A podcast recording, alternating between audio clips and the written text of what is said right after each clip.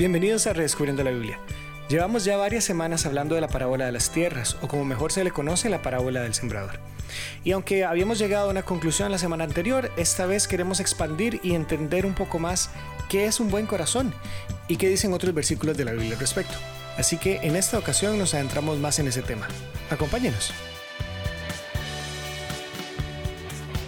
Ya la semana pasada habíamos llegado casi que al final de la parábola del sembrador o de las semillas, o mejor dicho, de las tierras, que fue como al punto al que llegamos. Pero hay, hay más, yo creo que podríamos sacar ahí, porque al fin y al cabo, creo que lo que nos, nos unió es entender la importancia del corazón, o de a dónde está mi corazón, o en qué se está centrando mi corazón, qué es lo que mi corazón está buscando, y qué es lo que tiene mayor peso dentro de mi corazón.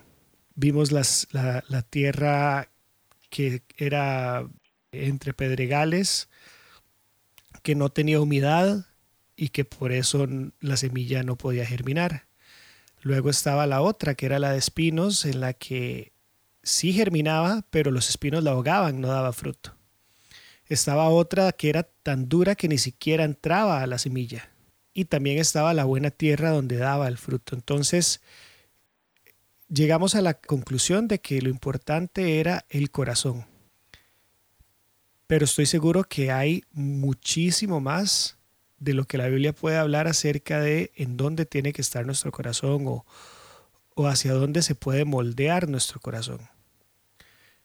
Entonces les propongo que para cerrar esta serie de las tierras, de la parábola de las tierras, como la renombramos nosotros, empecemos como por ahí. ¿Qué les parece? perfecto. Leo, si quiere, tal vez también para que los que nos escuchan les quede claro el tema de, de por qué hablamos de que esto se relaciona con el corazón, es que aunque el versículo de referencia que hemos estado utilizando está en Marcos 4, la parábola del sembrador está en otros evangelios. Y en Lucas 8:15, Jesús mismo lo relaciona con el corazón. Dice, más la que cayó en buena tierra, estos son los que con corazón bueno y recto retienen la palabra oída y dan fruto con perseverancia.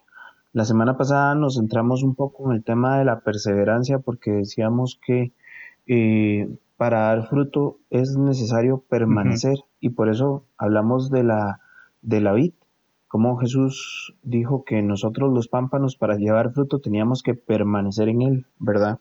Y ahí es donde está, se relaciona con esto de la perseverancia, dan fruto con perseverancia. Pero podemos hablar en efecto qué es, qué es entonces tener el corazón bueno y recto. Podríamos empezar por ahí.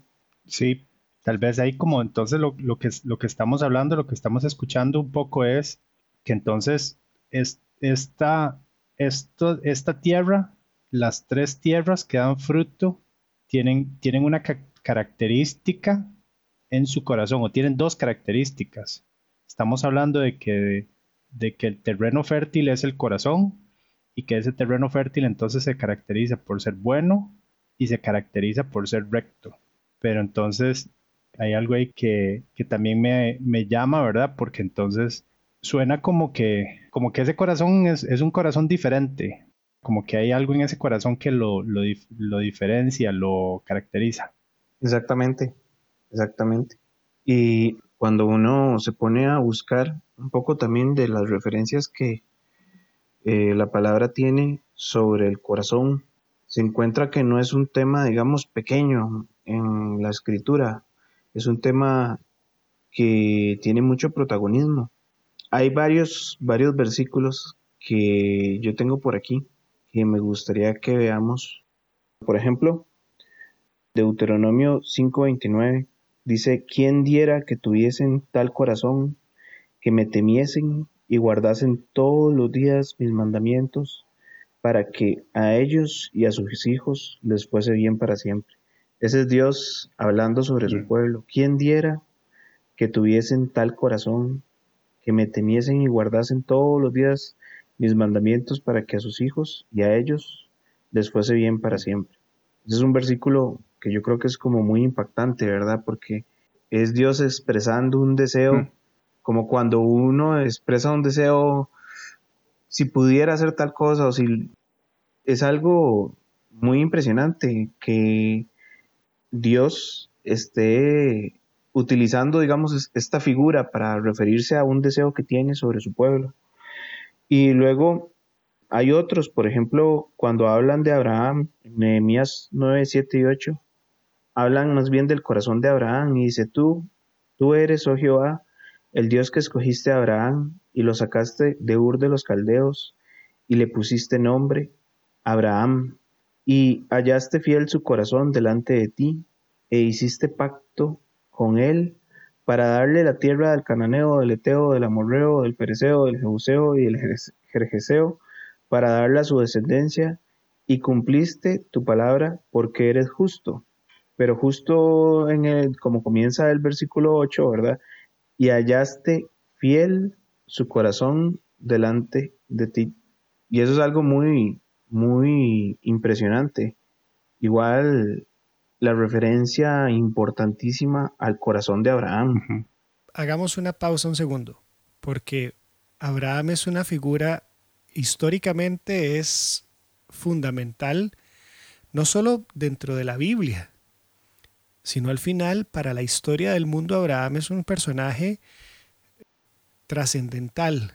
Y tiene mucha referencia en, varias culturas. Claro, vamos a ver, las tres grandes religiones monoteístas del mundo pueden ser rastreadas a Abraham.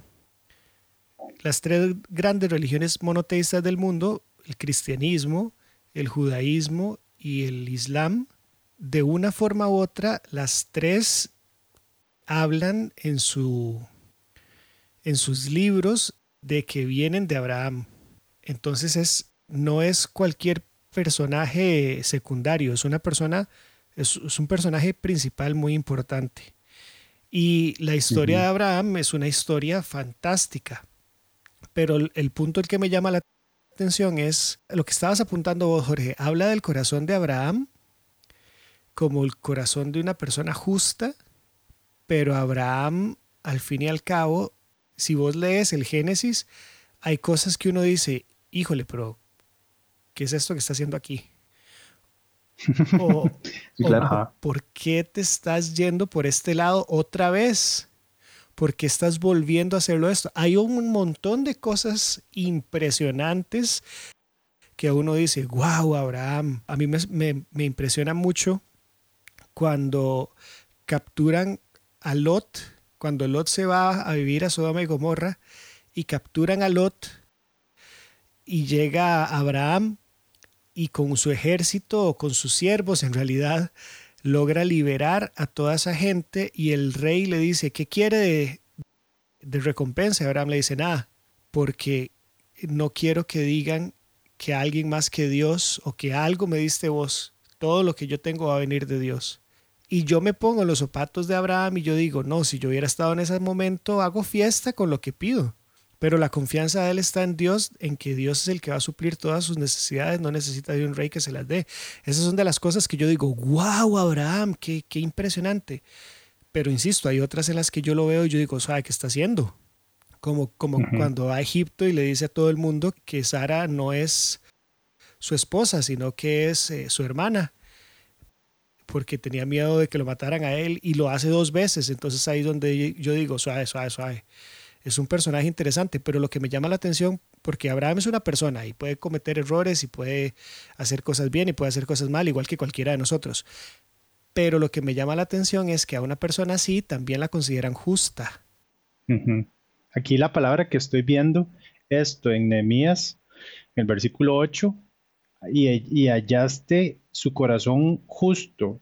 Eh, en el hebreo es Amán, que, que como como imagen tiene, ¿verdad? Firmeza, como algo que es seguro, confiable. Y hay una palabra que es como los postes de una puerta. Y uno de estos días tembló aquí en, Costa Rica y llegaron un montón de memes a, los chats y mi mamá manda memes diciendo que todo el mundo salió corriendo a pararse bajo los postes de una puerta porque es un lugar seguro dentro de la casa donde la casa tiene mucha resistencia estructural. Y entonces es eso, como me hizo gracias esa imagen que tiene esta palabra, es como firme, como los postes de una puerta, como un lugar de donde usted se puede agarrar. Y también algo que es recto, porque uno no pone los postes de una puerta todos torcidos, porque más bien la puerta no solo no abre, sino que se puede caer la casa. Claro, y es el corazón en ese caso sería como confiable. Por ejemplo, en la Reina Valera dice, y hallaste fiel su corazón. Y, bueno, si hay algo que a uno le pueda dar seguridad en una persona, sería la fidelidad. Eso, eso da mucha seguridad. Entonces, me parece que eso es algo muy interesante de Abraham, que en, efecto, como Leo dice, no es que fuera perfecto, no es que no se equivocara. Él, con sus errores, su corazón era fiel hacia el Señor. Y hay otra imagen que estoy pensando, nosotros utilizamos también esta acepción de esa palabra, fiel, cuando, cuando pensamos como en un estándar de medida o cuando uno piensa en una reproducción o en una grabación, es una copia fiel, como cuando uno saca una fotocopia de una fotocopia de una fotocopia y va perdiendo ciertos detalles y ciertas características en el proceso. En cambio, si sacas una copia fiel, la copia reproduce fielmente las características de donde la está sacando o, una, o un instrumento de medición.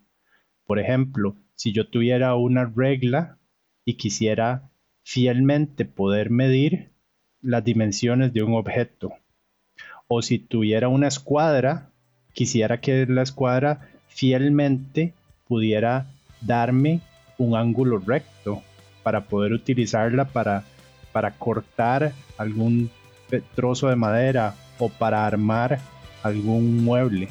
Quisiera que fuera un instrumento en ese sentido fiel. Fiel. Si, si lo aplicamos a los equipos de sonido. Ajá. Eh, les llama equipos de alta fidelidad, por ejemplo. Bien. Y alta fidelidad en el sentido de que lo que van a, a dar es exacto a lo que se supone que deberían de estar haciendo.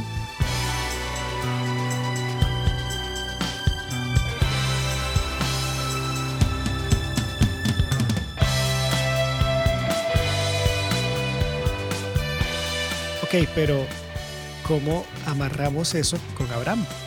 Porque el pasaje claramente que vos leíste de Nehemías, recordemos, Nehemías 9, 7 y 8, estoy en el versículo 8. Hallaste su corazón fiel delante de ti e hiciste pacto con él para darle la tierra del cananeo, del eteo, del amorreo, del fereceo y todos esos. Lo que están hablando en este pasaje de Nehemías sucede en Génesis 15. Y es una historia extraordinaria cuando uno empieza a ver los detalles. Pero pregunto cómo aterrizamos eso con Abraham porque en Génesis 15 vemos un Abraham que Dios le dice, voy a ser tu escudo, voy a ser tu proveedor. Y Abraham le dice, pero no me has dado un hijo. ¿Cómo me dices eso si no me has dado un hijo? Y más adelante Dios le enseña las estrellas del cielo y le, dice, así va a ser tu descendencia. Y dice, creyó Abraham y le fue contado por justicia. Luego le dice Dios, mm. te voy a dar toda esta tierra. Y Abraham le dice, ¿y qué señal tengo? Entonces, no juzgo como incorrecto lo que hizo Abraham, porque posiblemente yo en su, en su postura hubiera también tenido muchas dudas. Pero muchas veces hemos, hemos pensado o se nos ha dicho que primero, que a Dios no se le juzga, sino que nada más se acepta todo lo que Dios dice. Pero aquí tenemos un Abraham que tiene varias dudas y se las presenta a Dios y Dios es como, ok, está bien, le voy a responder sus preguntas. Incluso dice que el resultado de lo que Dios hace después de la pregunta de Abraham hace que Abraham crea y le sea contado por justicia. O sea, el creer no nació de una acción de Abraham. Mm. Abraham creyó porque Dios hizo algo que lo motivó a creer y ahora sí, cuando creyó le fue contado por justicia. Sí, eso que estás diciendo me, me llama porque es Dios el que va a buscar a Abraham. También. No es Abraham un día el que se levanta y dice, bueno, voy a ir a buscar a este Dios, sino es Dios que va y busca a Abraham y le dice, Abraham, vea, tengo, tengo un trabajo para vos, tengo una tarea para vos. Y Abraham responde positivamente, pero es Dios el que lo va y lo busca. Ajá. Uno, perdón, ahí tal vez, tal vez me aleje un poquito de Abraham, pero uno podría decir, bueno, pero es que era Abraham. es que estamos hablando del padre de la fe, lo que decía Leo, las tres religiones monoteístas de alguna forma llevan a Abraham y uno se puede imaginar que era un, un hombre único, pero justamente hablando del fruto, Jesús le dice a los discípulos en Juan 15, 16, les dice, no me elegisteis vosotros a mí, sino que yo os elegí a vosotros y os he puesto para que vayáis y llevéis fruto y vuestro fruto permanezca, para que todo lo que pidieres al Padre en mi mm. nombre, Él os lo dé. Digamos que acá volvemos al, tema de que el fruto, de que el fruto permanezca, pero hay algo muy interesante. Jesús les dice, mm. ustedes no me eligieron a mí, yo los elegí a ustedes. Y eso uno lo puede ver también aplicable a nuestra propia vida en muchos sentidos. Y es consistente. Así trata Dios con Abraham, es Dios el que elige a Abraham. Así trata Jesús con sus discípulos, es Dios, es Jesús el que elige a sus discípulos. Así trata ahora nuestra relación con Dios a través del Espíritu Santo. Es Dios el que nos da su Espíritu Santo, el que toma el primer paso el que va y busca, también el que de una u otra manera nos prepara y luego nos, nos capacita también. Y no solo nos capacita, sino que de acuerdo a lo que veíamos en Juan 15 la semana anterior, y este pasaje de Juan 15 se está volviendo casi que el, el, segundo pilar de esta conversación. El primero claramente es la parábola, pero el segundo se está volviendo Juan 15. Este pasaje de Juan 15 nos dice que la clave de todo el éxito en nuestra vida cristiana es permanecer cerca de Jesús. Mm. O sea, Jesús es el que inició todo al buscarnos, como vos decías, buscó a Abraham, buscó a Noé, buscó, buscó a Adán después de que pecó, buscó a los discípulos, buscó al rey David allá cuidando las, las ovejas de su padre, Mm. Fue a buscar a Pablo, fue a buscar a Pedro, fue a buscar a todos. Mm. Y no solo nos busca, sino que Él es el que nos sostiene. Mm. El otro día leía eh, una explicación sobre el versículo de Romanos 1.17, que es de esos versículos que son de los que más han tenido trascendencia en la historia, con Martín Lutero y con un montón de gente que se han visto impactados por el versículo de Romanos 1.17, que es cuando el apóstol hace mención de Habacuc, que dice, mas el justo por la fe vivirá. Y el escritor este que estaba leyendo decía, por la fe vivirá implica tres cosas. Primero, nosotros estábamos muertos en, en nuestro pecado y por la fe fuimos pasados de muerte a vida. Hmm. Por fe es que esa nueva vida que Jesús nos da a través de la fe en Él es que la podemos mantener viva. Mm. Porque si no, la semilla germina, pero no puede echar raíz. Mm. Y al fin y al cabo, esa fe es la que nos va a garantizar, o, a través de esa fe es que el Señor Jesús nos garantiza la vida eterna. Mm. Entonces el justo por la fe vivirá él es el que nos salvó, Él es el que nos mantiene y Él es el que nos va a dar esa vida eterna. Entonces, Abraham no era perfecto, pero fue mm. contado como justo por una acción que Dios hizo de ir a buscarlo y de ir a convencerlo. Nosotros como creyentes, o perdón, nosotros como personas, a través de una acción de Jesús de buscarnos y de salvarnos, nos da vida y nos hace justos. Y Él continúa manteniéndonos esa vida y asegurándonos que mientras nos mantengamos en Él y cerca de Él, seguiremos siendo justos o seguiremos siendo vivos. Entonces, el corazón, la buena tierra, va de la mano o es como un sinónimo de decir es una persona justa, es una persona buena tierra, es una persona justa, pero no es mi mérito. Es todo mérito de lo que el Señor Jesús hace en nuestras vidas. Y si lo hizo en Abraham, y si lo hizo con Abraham, que se jaló esas tortas que se jaló, y si lo hizo con David, que se jaló las tortas que se jaló, y si lo hizo con un montón que hicieron lo mismo, también lo puede hacer con nosotros. Yo lo que, lo que veo tal vez, o la, diferencia, es que eh, primero es una fe constante, es una fe, porque como lo está diciendo, vivirá por la fe, es una fe casi de la que se depende. O sea, eh, hay una total dependencia de ella. Y es muy interesante porque lo lleva a un nivel que es completamente elemental para el cristiano. Cuando nosotros asociamos todo esto con el corazón, yo lo que visualizo es que el corazón es como lo más profundo del ser humano a mm. donde puede llegar algo, porque Evidentemente, una cosa puede ser lo superficial, uno puede tener una conversión o puede tener un arrepentimiento o puede tomar una decisión, lo que sea, en un nivel muy superficial, pero cuando hablamos del corazón es como la esencia misma y ahí es donde se tiene que dar un cambio para que nosotros de repente no queramos depender de un montón de cosas tangibles en nuestra vida, como el dinero, como, como nuestros talentos, como, como las cosas que nos dan seguridad constantemente, para pasar a decir vivo por confianza en el Señor. No quiere decir que esas cosas no estén ahí, sino que eso no me da seguridad, eso no es lo que, lo que me hace dormir bien con paz en la noche. Claro es, es que, es que estoy confiado porque estoy en Él. Y ahí es donde, donde yo lo veo, ahí es donde veo ese, ese punto tan importante, que no es superficial para nada, para nada, es algo que está mucho, mucho, mucho más profundo.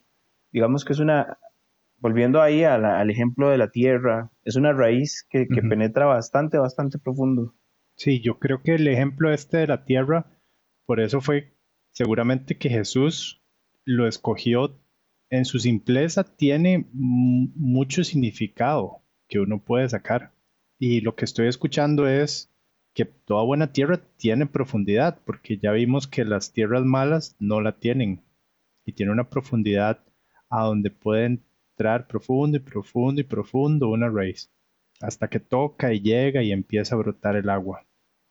Y también me puse a pensar lo que estabas mencionando antes, Leito, que estábamos muertos en, nuestros delitos, en nuestras transgresiones, en nuestros traspasos de lo que teníamos que hacer versus lo que estábamos haciendo.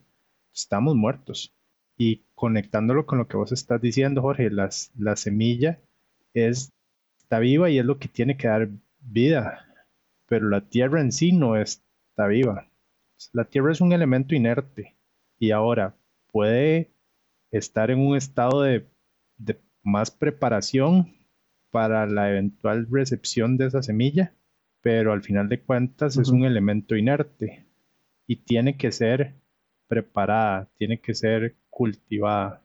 Gran parte de lo que nosotros ahora en nuestra cultura moderna hemos logrado hacer que de una u otra forma ha tenido un impacto bastante significativo en el mundo es se han cambiado mucho las formas de sembrar y, llevar a cabo la agricultura. Y mucho de eso es cómo se prepara la tierra, porque hay una diferencia entre simplemente tirar la semilla y que pase lo que pase. Y aquí estamos hablando de semillas reales, semillas físicas, Si yo agarro un mango y me lo como y después bote la semilla de mango ahí, las posibilidades de que a donde cayó crezca un árbol de mango y que sea un árbol de mango que dé cosecha y que dé mucha cosecha son bien pocas. En cambio, si yo lograra preparar de alguna manera esa tierra y prepararla para recibir la semilla, podría incrementar más las posibilidades. Y esto no necesariamente es lo que se está hablando aquí de la parábola, de que hay que tener un montón de proceso de, cuidado de cómo va a entregar usted la semilla, pero creo que sí, de una u otra manera se habla de que tiene que haber un proceso de preparación de la tierra, porque la tierra no necesariamente está en ese lugar, pero la tierra buena de una u otra manera ha sido preparada.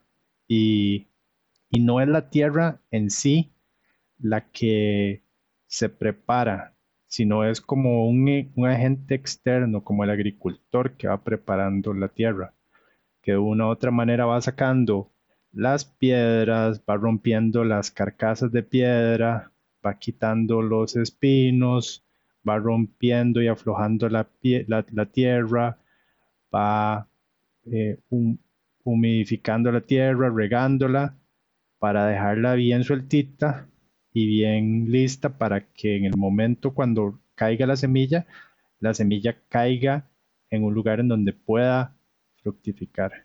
Y eso me recuerda un, pasaje, creo que fue uno de los que vos nos habías comentado también, Jorge. Ezequiel 11, 19. Dice, y les daré un corazón y un espíritu nuevo pondré dentro de ellos, y quitaré el corazón de piedra de en medio de su carne, y les daré un corazón de carne.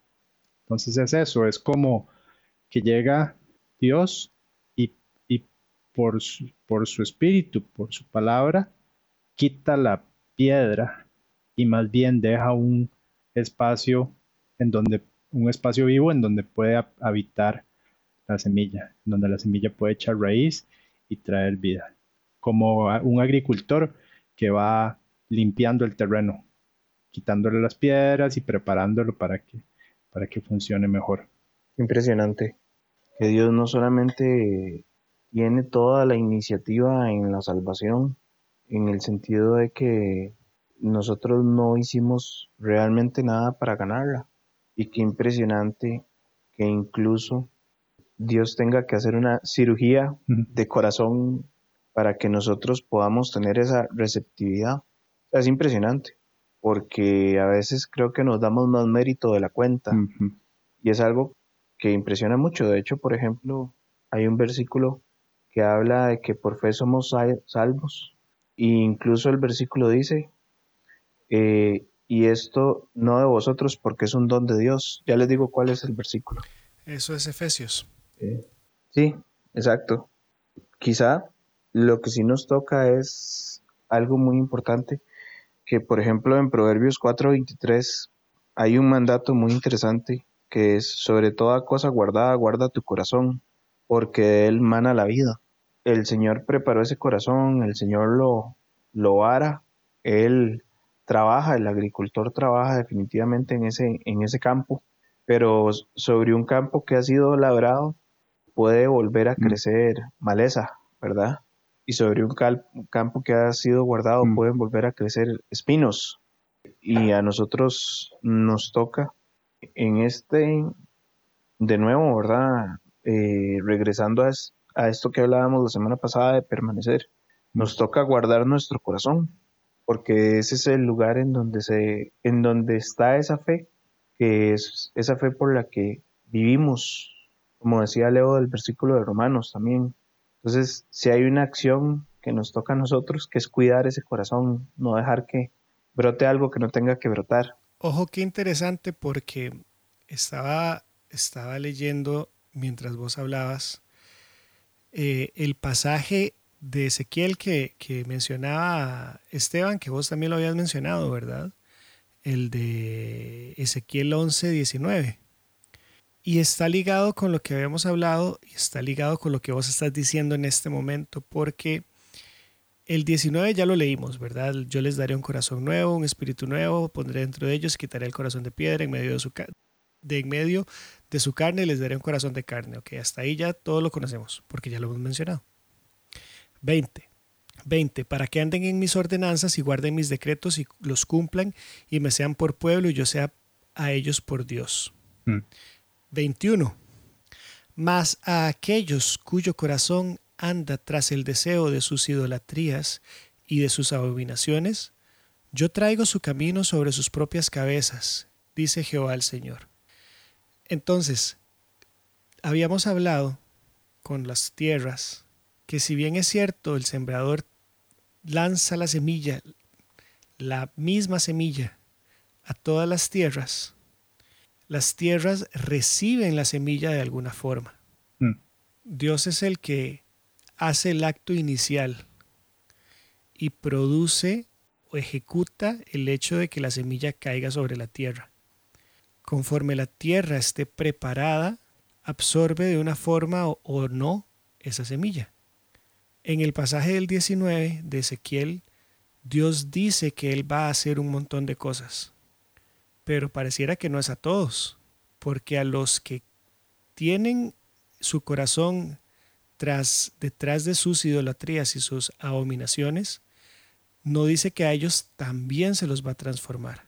Dice que a ellos va a dejar que la consecuencia de lo que están persiguiendo siga sucediendo. ¿A qué quiero llegar con esto? Dios tiene el acto inicial y Él es el que mueve las piezas. Él pone el balón en nuestra cancha. Él nos pone el centro, digámoslo así, para hablar en términos de fútbol. Él nos pone el centro pero pareciera que soy yo el que tiene que cabecear. O sea, el corazón tiene que estar dispuesto a obedecer. Si el corazón no está dispuesto a obedecer, el Señor nos deja tranquilos, o mejor dicho, no tranquilos, nos deja recibir las consecuencias de nuestra testadurez. Porque si Abraham creyó y le fue contado por justicia, si no hubiera creído, no hubiera pasado nada. Y esa frase es muy poderosa. Abraham creyó y le fue contado por justicia. Esa frase en el hebreo es, Abraham le dijo que sí a Dios, pero, y esto va a sonar muy, muy bonito, cuando yo lo leí, eh, en hebreo. en hebreo, dice, Abraham le dijo amén a Dios. No solo le dijo sí, sino es un... Que así sea. Ciertamente, que así sea. Es un sí que demuestra creer, demuestra fe, demuestra convicción, demuestra que está persuadido o que ha sido persuadido o que se ha dejado persuadir y al mismo tiempo demuestra un anhelo para que aquello por lo cual ha sido persuadido llegue a darse en la realidad y en la práctica, en su perfecta completitud, en todos sus extremos no, no tiene resguardos. Ese es el sí que Abraham le dio a Dios. Es como si está bien, como cuando uno a veces le dice a alguien... Para quitarse el tiro. Como para quitarse el tiro. Como cuando a veces le dice a alguien, ma, hagamos algún día de estos. Ma, sí, sí, hagamos algo. Y sí, sí, sí, fijo, fijo. Fijo, fijo. No, no, es un, es un sí que es como, vámonos con todo. Y yo creo que entonces Dios le tomó la palabra. Eso es lo que, ah, ok, está bien, está bien, usted quiere. Bueno, vamos, yo lo ayudo. Lo ayudé hasta acá, lo fui a buscar. Yo lo ayudo y lo voy a ayudar todos los días. ¿Usted quiere? Aquí está. Y lo más chiva es que Abraham siguió cometiendo errores. Bueno, no es chiva que haya cometido errores, pero lo que voy es, lo más interesante es que siguió cometiendo errores y no dice en ninguna parte, y por este error se le fue quitada la justicia. Porque Dios permaneció fiel a su parte. Nada más dígame que sí y yo voy a hacer todo lo que yo prometí hacer a través suyo. Claro. Dios sigue siendo el que produce el querer como el hacer. Porque volviendo a la historia de Génesis 15, a mí me, me sorprende, yo digo, wow, ¿cómo, ¿cómo habrá sido que Abraham está en la tienda y Dios le enseña el cielo estrellado y le dice, así como las estrellas del cielo, así va a ser su descendencia. Imagínense cómo estaba ese cielo. Mm. Yo tengo un amigo que vive allá casi que por Golfito, casi que por la frontera. pero los papás viven arriba como en la montaña, entonces es muy gracioso porque es caliente, es fríísimo. Uno se imagina golfito siempre con aquel calor, ¿verdad? Pero más bien es, es frío ahí donde ellos viven. Y es una casa que hay muy poca iluminación alrededor y hay muy pocas casas alrededor. Entonces, una de las veces que yo fui, vi uno de los cielos estrellados más impresionantes que he visto en mi vida. Y yo eh, ahí es donde me puedo pensar, ¿cómo estaba ese cielo que Dios le enseña a Abraham que lo convence a creer? Dios produce el querer, hace algo tan extraordinario que a mí lo único que me queda es decir sí. Mm. Y me deja boquiabierto, porque yo me imagino Abraham quedó boquiabierto con ese cielo. Mm. Y él produce el hacer. ¿Por qué? Porque lo que hablábamos hace un rato, la fe es la que nos mantiene con vida. Entonces, Él es el que va produciendo que todo eso se cumpla. A pesar de que yo me puedo equivocar y y soy humano, me voy a equivocar de fijo. Porque Abraham despuesito también este, vuelve a cuestionar a Dios y se vuelve a jalar ahí un par de tortillas. Pero qué Dios más impresionante, qué Dios más magnífico el que vino a buscarnos a nosotros porque nos ama. El Dios de la Biblia es total y absolutamente diferente a cualquier Dios del que uno pueda leer en otros en otras culturas o en otras historias, dioses a los cuales eh, había que huirles o había que tener miedo porque le iban a tirar un rayo o porque querían este, mm. hacer algún tipo de maldad, o, dioses a los que había que ir a perseguir y buscar para poder llegar a donde ellos estaban. Mm. O que solo usaban a la humanidad para llevar a cabo sus propios caprichos. O, o, los usaban como pequeños experimentos o los tenían como hijos abandonados. Si de verdad habían eh, religiones que creían que eran hijos de los dioses, los tenían como, como hijos desconocidos. Sí. Pero el de la Biblia, el de la Biblia no. Mm. Y era justo y era duro con la maldad y, y no la permitía, pero realmente había amor detrás. Mm. Y es diametralmente diferente a los demás de las demás culturas. Y es impresionante. Y nos ama y nos busca y quiere, quiere formar una relación personal con nosotros. Mm. Y es chiva eso porque tanto es así que cuando Dios se refiere a Él mismo para poder diferenciarse entonces de esos otros dioses que no se comportan como Él sí lo hace, se refiere a yo soy el Dios de Abraham, de Isaac y de Jacob, como diciendo, yo soy el de, yo soy el de estos compitas, el que es así. Ese soy yo. Los otros, no sé. Eh, el, el, que yo soy, soy este. Y en Hebreos 11, 16 hay un versículo chivísima que dice en la segunda parte del versículo, por lo cual Dios no se avergüenza de ser llamado Dios de ellos. Él se toma no solo su nombre, el Dios de Abraham, de Isaac y de Jacob, como atribución, como una especie de pronombre para hacer referencia a ver de quién estamos hablando, sino que lo hace y no se avergüenza en hacerlo, no se avergüenza de ser llamado Dios de ellos, pues les ha preparado una ciudad celestial. Qué impresionante porque yo ustedes saben que yo soy muy fan del fútbol, ¿verdad? Entonces, hay momentos en los que la Cele gana o en mi caso Saprisa gana y uno quiere, ¿verdad? Ah. La camiseta, e irlos a recibir al aeropuerto, irse a, la fuente de la hispanidad, que es donde se reúne la gente a celebrar, o antes cuando se podían reunir a celebrar. Pero cuando perdieron el partido o cuando los golearon, uno no mm. quiere ver ni la camiseta ni el escudo. Yo, yo yo tengo un escudo aquí de, del Barcelona que me regalaron. y hace poco que lo escondió.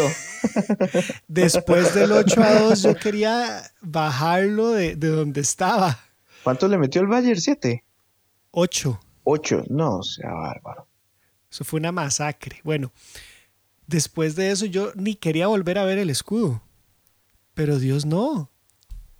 Dios no se avergüenza de nosotros. Mm. Y no se avergüenza de nosotros a pesar de que sabe cómo somos. Porque nos ve y nos conoce y sabe lo que vamos a hacer. ¡Qué amor! Es que, ¿de qué se va a avergonzar?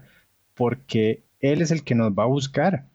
Él mismo fue el que tomó la decisión de irnos a buscar y nos fue a buscar justo cuando estábamos en lo peor de nuestra condición, cuando estábamos muertos en nuestros delitos y en nuestros pecados y en nuestras transgresiones, cuando estábamos en un estado de enemistad y comportándonos como enemigos activos de, Él y de la cruz, del mensaje de la cruz de Jesús. En ese momento nos fue a buscar. Y en ese momento, cuando nuestra tierra, nuestro corazón estaba cero preparado, ahí es cuando Él nos va a buscar. Ahí es cuando Él va a labrar, como dijo Jorge, nuestra tierra, a romperla, resquebrajarla, a quitar las piedras, a quitar los espinos. Y Él sabe la clase de tierra que teníamos. Claro. Em, mencionaste algo que me recordó eh, este versículo de Romanos 5. Voy a leerlo en la versión, versión internacional porque me gusta cómo lo cómo acomodan las frases. Romanos 5:8 dice, "Pero Dios muestra su amor por nosotros en esto, en que cuando todavía éramos pecadores, Cristo murió por nosotros. Él nos esperó hasta mm. que dejáramos de ser pecadores para venir a morir." Mm. Como diciendo, ok, ya me demostraron que realmente estaban interesados, entonces ahora sí voy a pagar por sus pecados para que por lo menos los que, los que ya habían hecho, yo los perdone porque ya me demostraron que ahora sí no van a volver a hacerlo. Mm. No, siendo aún pecadores, Cristo vino a morir en la cruz por nosotros. Y el versículo 9, y ahora que hemos sido justificados por su sangre, con cuánta más razón por medio de él seremos salvados del castigo de Dios. Mm. O sea, nos ama y nunca nos va a dejar de amar. Porque si nos amó cuando éramos enemigos de Él, cuando vivíamos en pecado, cuánto más nos ama ahora que aunque seguimos pecando, al menos anhelamos que Él nos libere de esos pecados o nos saque o cambie esas cosas en nosotros. Exacto. Porque Él es el que ha puesto ese espíritu en nosotros. Y ahí es donde nos toca recibir ese mensaje, creerlo por fe, ser, ser persuadidos por ese mensaje, dejarnos persuadir por ese mensaje y luego, como estábamos mencionando la vez pasada, permanecer. Permanecer con el objetivo de dar fruto y dar el fruto que Él quiere que demos y seguir permaneciendo y seguir dando fruto y, y ese es esa es el, la respuesta entonces a toda esa labor hercúlea que hizo el agricultor de trabajar y de cambiar nuestras vidas y de preparar nuestras vidas, que no fue gratis, que le llevó trabajo y que le llevó esfuerzo y que le llevó dar todo de sí con el objetivo de ver en nosotros un cambio y una cosecha verdaderamente milagrosa. Exacto ahí creo que también se relaciona con el versículo que quedé viendo, que Leo dijo que está en Efesios, en efecto, está en Efesios 2.8, porque por gracia sois salvos por medio de la fe, y esto no de vosotros, pues es don de Dios. Entonces, impresionante. Si, si lo relacionamos también con Romanos 5, no solo murió por nosotros, eh, siendo pecadores, sino que también nos dio la fe para que pudiéramos depositar en Él nuestra confianza. O sea, es mm. sorprendente eh, la iniciativa de parte del Señor. Ni siquiera nos mm. podemos atribuir a nosotros mismos la fe. Mm. Eh, a mí eso me impresiona mucho, sinceramente. Y ahí quiero, quiero agregar, qué bueno eso que dijiste, Jorge, porque me gustaría agregar esto que en algún momento fue un, pasaje que, me encantó cuando lo leí, me movió mucho el piso y cada vez que escucho que alguien lo habla y lo explica, me vuelve a dar otra campanada, que está en Marcos 9:24. Y esta es eh, la historia de Jesús haciendo un milagro a un padre que tenía un hijo que necesitaba ser sanado. Y Jesús le dice en el versículo 23. Para aquel que cree, para aquel que tiene fe, todas las cosas son posibles. Entonces el padre de este hijo se vuelve donde Jesús y le dice, creo, ayuda a mi incredulidad. Es como diciéndole, creo, pero ayuda a mi incredulidad. Ajá, es como diciéndole, yo, yo, yo tengo fe, yo quiero creer, pero dame más fe, ayúdame a creer más. Y hay algo que a mí una vez estudiando este y en algún momento me metí por, por, por una exploración más de la palabra fe y me ha ayudado mucho a entenderla, porque a veces creemos que la fe es algo que nosotros tenemos, como que de una u otra manera tenemos como que apretar los dientes y hacer un esfuerzo que se le sale a uno casi que una vena ahí a la par de, la frente. O es algo, o es un sentimiento que debería yo experimentar es que, y si no lo tengo, entonces no es fe. Exacto. Y si en algún momento baja, como que se le baja el volumen a mi fe, entonces perdí la fe y yo soy el que tengo que ver cómo le vuelvo a subir el volumen. Y todo esto creo que de una u otra manera viene dado por, por nuestra cultura y la forma como hemos crecido creyendo ciertas cosas de ciertas palabras y de ciertas verdades que vienen en la Biblia. Pero una de las formas de entender la fe como la describe la Biblia es como persuasión, como cuando alguien te dice un mensaje y de una u otra manera te convence y uno sale convencido, uno sale persuadido.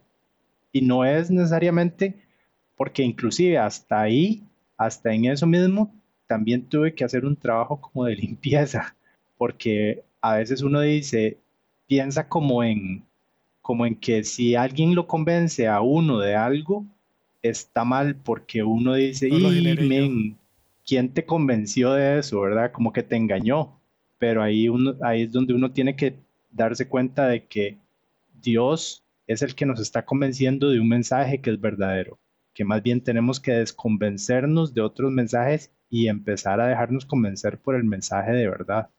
Y, si Dios viene y nos persuade, nos da elementos para ver, para creer en Él y en su palabra, lo que nos toca a nosotros es responder entendiendo sus elementos entendiendo su mensaje, recibiendo no solo las palabras, sino el espíritu que está detrás de las palabras, que es un espíritu que, quiere enseñarnos su amor y enseñarnos el, el amor más sacrificial y perfecto y activo que existe y que ha obrado a través de la historia, eh, inclusive a través de cambiando muchas vidas. Hay millones de elementos de, de, formas de, darse cuenta de que el mensaje es algo real y algo poderoso. Y entonces reacciono siendo persuadido. Esa es mi reacción. Entonces lo que este hombre está diciéndole es, usted me convenció, convénzame más. Y es, esta frase es casi, casi una oración a grito pelado, como diríamos. Y qué, qué chiva porque esto que vos estás diciendo, esto persuasión, a mí me recuerda lo que el apóstol Pablo dice en Romanos. En Romanos 10, 17, él dice, así que, bueno, después de hacer una larga eh, explicación de varias cosas, cierra con esta frase diciendo, así que la fe es por el oír y el oír por la palabra de Dios. Entonces es como, como los libritos de cuando uno estaba chiquitito, que haga una línea del punto A al punto B y del punto B al punto eh, C y así va viendo la figurita hasta que terminaste con un Batman ahí dibujado. Esta persuasión viene porque yo escuché algo, pero eso que escuché tiene que ser la palabra de Dios. No es fe si la produje yo no es fe si es algo que se generó entre mi pecho y mi espalda. O que yo me esforcé para hacerlo, como decías vos. Es fe si viene a través de la palabra de Dios. Y si en algún momento que vos decías, creo o siento que se bajó el volumen de mi fe, es más fácil entonces saber cómo recupero el volumen de la fe. Porque si fuera como el carro y estoy viendo que se está bajando la, la gasolina, entonces la forma de hacer que aumente la gasolina es yendo a la gasolinera a que llenen el tanque. Si la fe se está disminuyendo, lo que tengo que hacer es volver a la Biblia, a la palabra de Dios, a aquel que va a producir esa fe, el que, aquel que me va a persuadir, porque él está diciendo a Jesús, persuádame usted. Y lo que sea que Jesús le haya dicho era palabra de Dios. Entonces no me tengo que preocupar por hacerlo yo. Debo más bien ir a esa fuente a que me, me rellene el tanque de fe. En la palabra. Y ahí tal vez como para un, algo más, como para ir amarrando un poco las cosas que hemos estado mencionando, ¿verdad? Que es Dios el que prepara la tierra, que es Dios el que nos da la semilla, que es Dios el que nos da la fe y luego nos sostiene por fe y cuando nos hace falta fe, nos da su palabra para persuadirnos, para tener más fe y que lo que Él quiere es que tengamos fruto y demos mucho fruto y sigamos dando fruto y sigamos caminando en esa vida y que todo eso está como en el centro de nuestro corazón, el centro de nuestra esencia, el centro mismo de quien nosotros somos o el centro mismo de quién Dios nos hace ser cuando nos transforma. Y tal vez como para amarrar esto, en, estaba viendo también en, en Marcos 3 que antes del pasaje de la parábola que hemos estado estudiando, Jesús estaba haciendo un evento bastante fuerte de sanación y milagros. Entonces él estaba, antes de esto, sanando personas que tenían problemas físicos. Y yo me imagino que si hay alguna persona que tiene algún problema físico, yo mismo cuando he tenido alguna dolencia, algo que me tengo que tratar, eso es algo como que toma un, papel protagónico en, mi mente, en las cosas que estoy pensando y, inclusive en, mi día a día y en, hasta, hasta podría ser, si es algo bastante fuerte, si es algo crónico, marca mi identidad misma, hasta la raíz de mi identidad. Una persona que no puede caminar, no podían ver, eran sordos, eran mudos, tenían problemas muy fuertes, Jesús llega y los sana. Entonces, esto a mí me dice, Él está quitando inclusive las barreras mismas físicas para que la persona pudiera recibir la semilla completamente. Lo sana. También, eh, inclusive en Lucas 8, antitos de donde empieza hablar de la parábola del sembrador o de las tierras, los versículos del 1 al 6, dice que después caminaba por todas las ciudades y las aldeas. Y me hace gracia lo que dice. Algunas mujeres habían sido curadas de malos espíritus y de enfermedades. María Magdalena, de la cual habían salido siete demonios, y Juana, mujer de Chuza, el procurador de Orodes, y otras muchas que le servían de sus haciendas.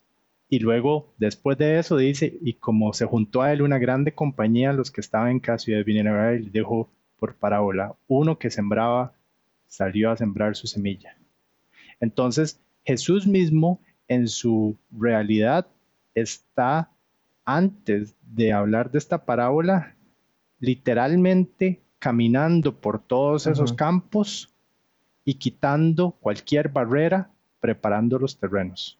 Porque esto es lo que está haciendo, anda sanando gente, anda compartiendo con gente, anda compartiendo su mensaje y anda a través de esto persuadiendo a las personas con su mensaje, con la integridad de su mensaje, con la integridad de quien él es y, y además demostrando con elementos reales que su mensaje lo valida, lo soporta y luego entonces nos da esta explicación de la parábola. Y a nosotros creo, como, como oyentes modernos, creo que esto nos tiene que llevar a, pensar, a hacer un, un, alto y ver ¿dónde estamos nosotros? ¿Dónde está nuestro corazón? ¿Dónde está, cómo está nuestra tierra? ¿Cuál tipo de tierra somos? Y responder de una u otra manera en oración, hablándole a Dios o buscando hablarle más a Dios para que Él trabaje con nosotros de la manera correcta que tiene que trabajar, dependiendo de, de dónde esté ese terreno. Yo quisiera cerrar con, con las palabras del, del, profeta Miqueas. Este pasaje lo, lo conocí a través de una canción cristiana que si tuviera los derechos probablemente la pondría en este momento en el podcast, pero eh, la frase dice así, ¿qué Dios como tú que perdona la maldad y olvida el pecado del remanente de su heredad? No retuvo para siempre su enojo, porque se deleita en misericordia. Él volverá a tener misericordia de nosotros, sepultará nuestras iniquidades y echará en lo profundo del mar todos nuestros pecados cumplirás la verdad a Jacob y a Abraham la misericordia que juraste a nuestros padres desde tiempos antiguos. Así sea. Qué Dios. Manera. Se podría decir que, en resumen, ser buena tierra tiene que ver con muchos de los elementos que hemos dicho, pero es permanecer, que la fe esté en el lugar más profundo, en el corazón, y por supuesto, cuidar ese corazón, que si el Señor ha hecho tanto por nosotros, entonces definitivamente tenemos que responder cuidando todo esto que Él ha hecho. Con esto concluimos no solo nuestro episodio de hoy, sino también esta serie sobre la parábola de las tierras. Los invitamos a que se pongan en contacto con nosotros y nos cuenten qué redescubrieron ustedes también de esta parábola. Les recordamos para esto nuestras redes sociales. Estamos en Facebook e Instagram como Redescubriendo la Biblia, en Twitter como RD la Biblia y también está nuestra página web www.redescubriendolabiblia.org. Si les ha gustado este podcast, compártanlo con otros, suscríbanse o déjenos una reseña en cualquiera de las plataformas que utilicen. Eso nos ayuda muchísimo. Una vez más, muchas gracias por habernos escuchado. Hasta la próxima. Chao.